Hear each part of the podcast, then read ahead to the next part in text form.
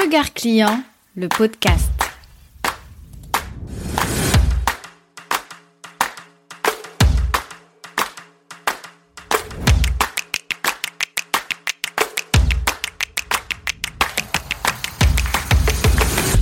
T'est-il déjà arrivé de parler à une personne et de ne pas comprendre ce qu'elle raconte? Laisse-moi te planter le décor. Imagine que tu te rendes chez ton banquier parce que tu as besoin d'un financement.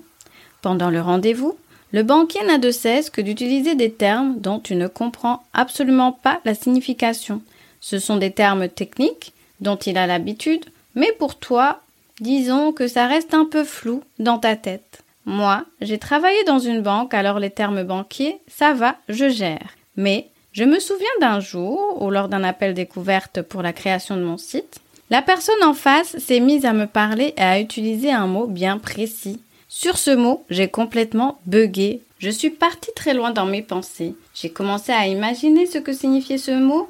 J'ai commencé à inventer des définitions et à me noter qu'à la fin de ce rendez-vous, il fallait absolument que j'aille vérifier la signification de ce terme. En gros, la personne en face avait perdu mon attention. Je ne l'écoutais plus qu'à moitié. Je suis sûre que tu as déjà vécu une situation similaire. Et si ça t'est déjà arrivé, dis-toi que peut-être c'est déjà arrivé aussi à ton client. Alors, mon conseil pour toi aujourd'hui va être très simple. Fais gaffe à ton vocabulaire quand tu communiques avec ton client, que ce soit au travers de textes ou même à l'oral. Ça, c'était l'anecdote du jour et le conseil du jour. Et tu verras, des histoires ici, il y en aura pas mal parce qu'elles me permettent d'introduire mon épisode. Hello, je m'appelle Jeannette. Je suis consultante et designer d'expérience client. Après 10 années à travailler dans une banque d'investissement avec une clientèle à distance, 15 années à faire du shopping en ligne car j'avais pas le temps de me déplacer en magasin, j'ai identifié ma zone de génie, un savant mélange entre esprit d'analyse et créativité. Je me suis formée sur mes thématiques favorites et me voici aujourd'hui en train de mettre mon empathie au service de ton business. C'est parti pour l'épisode du jour. Expérience client, expérience utilisateur, Kezako. Histoire de suivre mon propre conseil, j'ai décidé de créer un trio d'épisodes fondateurs. Les trois épisodes prochains auront donc pour objectif de clarifier les termes que j'utilise le plus souvent. Ces termes sont expérience client, expérience utilisateur, mais aussi le client en ligne. L'épisode 1 de Regard Client, le podcast, a donc pour objectif de t'apprendre à faire la différence entre expérience client et expérience utilisateur. Si tu as une clientèle en ligne, une clientèle à distance, connaître la différence entre les deux est vraiment primordial. L'expérience client et l'expérience utilisateur ont un point commun. Il s'agit tout simplement du mot expérience. Selon moi, l'expérience c'est le fait de vivre, pratiquer ou utiliser quelque chose par soi-même, d'en expérimenter les côtés positifs ou négatifs et de décider de la suite en connaissance de cause. Le premier élément important à retenir ici, c'est que l'expérience est propre à chacun. Tes clients, même s'ils ont des caractéristiques similaires, des points communs, des besoins communs, ils vivront chacun une expérience différente l'un de l'autre. Commençons par définir l'expérience client. Tu as déjà entendu ce terme à plusieurs reprises, j'en suis sûre et certaine, mais sais-tu réellement ce qu'est l'expérience client? Voici mes deux définitions préférées. En 2007, un article de la Harvard Business Review nous indiquait déjà que l'expérience client est la réponse interne et subjective des clients à tout contact direct ou indirect avec une entreprise. Et plus récemment, l'expérience client est l'ensemble des émotions et sentiments ressentis par un client lui-même avant, pendant et après l'achat. La première chose à retenir, c'est comme tout à l'heure, l'expérience client est propre à chacun. Il s'agit d'un ensemble d'émotions, de sentiments ressentis par un client lui-même. Deuxièmement, il est fait référence à une réponse interne. Cette réponse interne est tout simplement une réaction déclenchée par ton cerveau de manière tout à fait incontrôlable. En effet, si tu ne le sais pas encore, la plupart des décisions d'achat ne sont pas prises sur base de critères rationnels. Au contraire, il s'agit de l'émotionnel qui prend toujours le dessus et qui déclenche l'achat. Troisièmement, la notion de subjectivité nous rappelle qu'il s'agit encore une fois d'un point de vue unique de ton client. Ce qui paraît agréable pour un peut être totalement désagréable pour l'autre. L'expérience client, encore une fois, je le répète, est vraiment propre à chacun.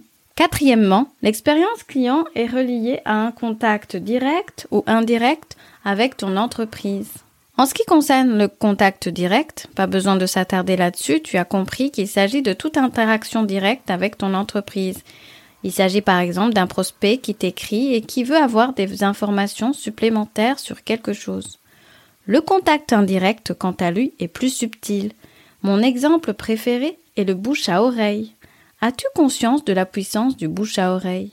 Le bouche à oreille peut te nuire au travers d'une mauvaise pub, ou il peut tout simplement être bénéfique à ton entreprise quand tu commences à avoir un panel de clients satisfaits, des clients ambassadeurs qui vont faire la promotion de ton produit ou service, sans même que tu n'aies besoin de débourser un seul sou. Enfin, dans la dernière définition, il est clairement exprimé que l'expérience client a une temporalité avant, pendant et après l'achat.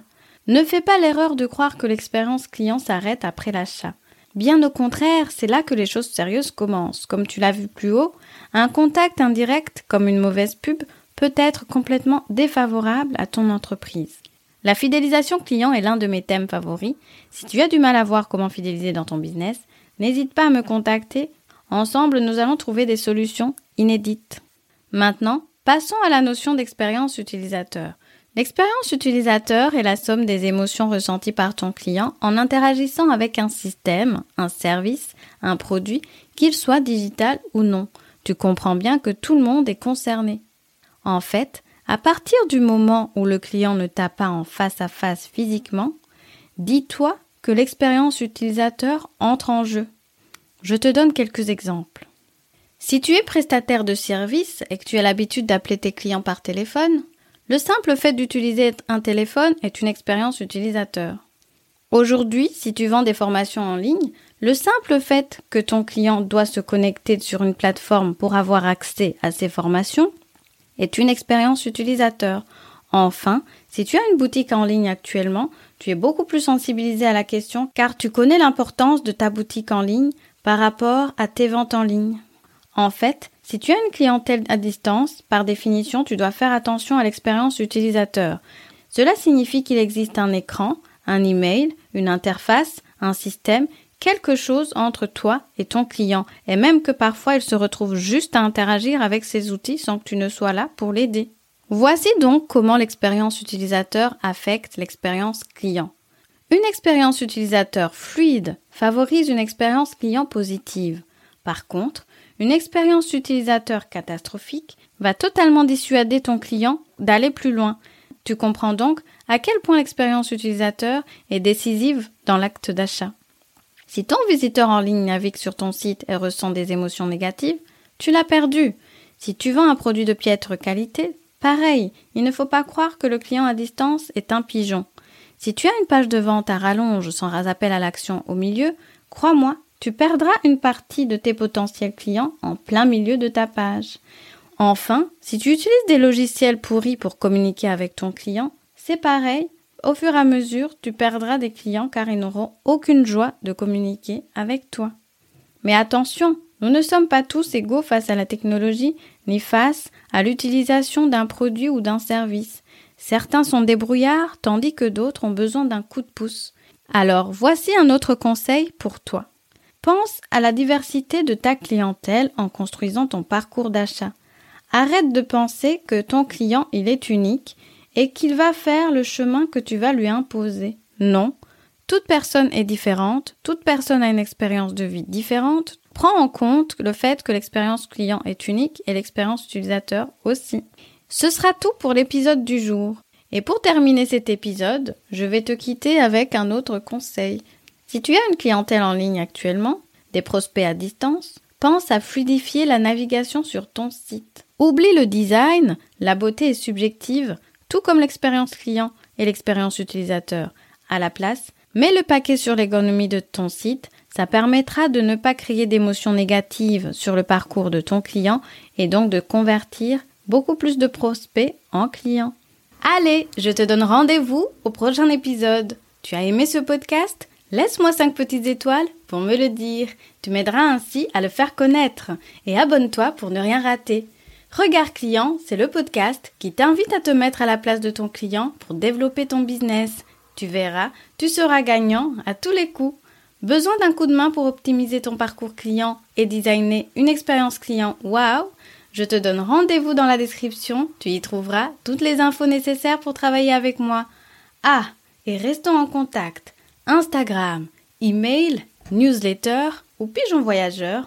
L'important est de créer un lien durable entre toi et moi. Je te remercie de m'avoir écouté jusqu'ici. Je te dis à la prochaine. Ciao ciao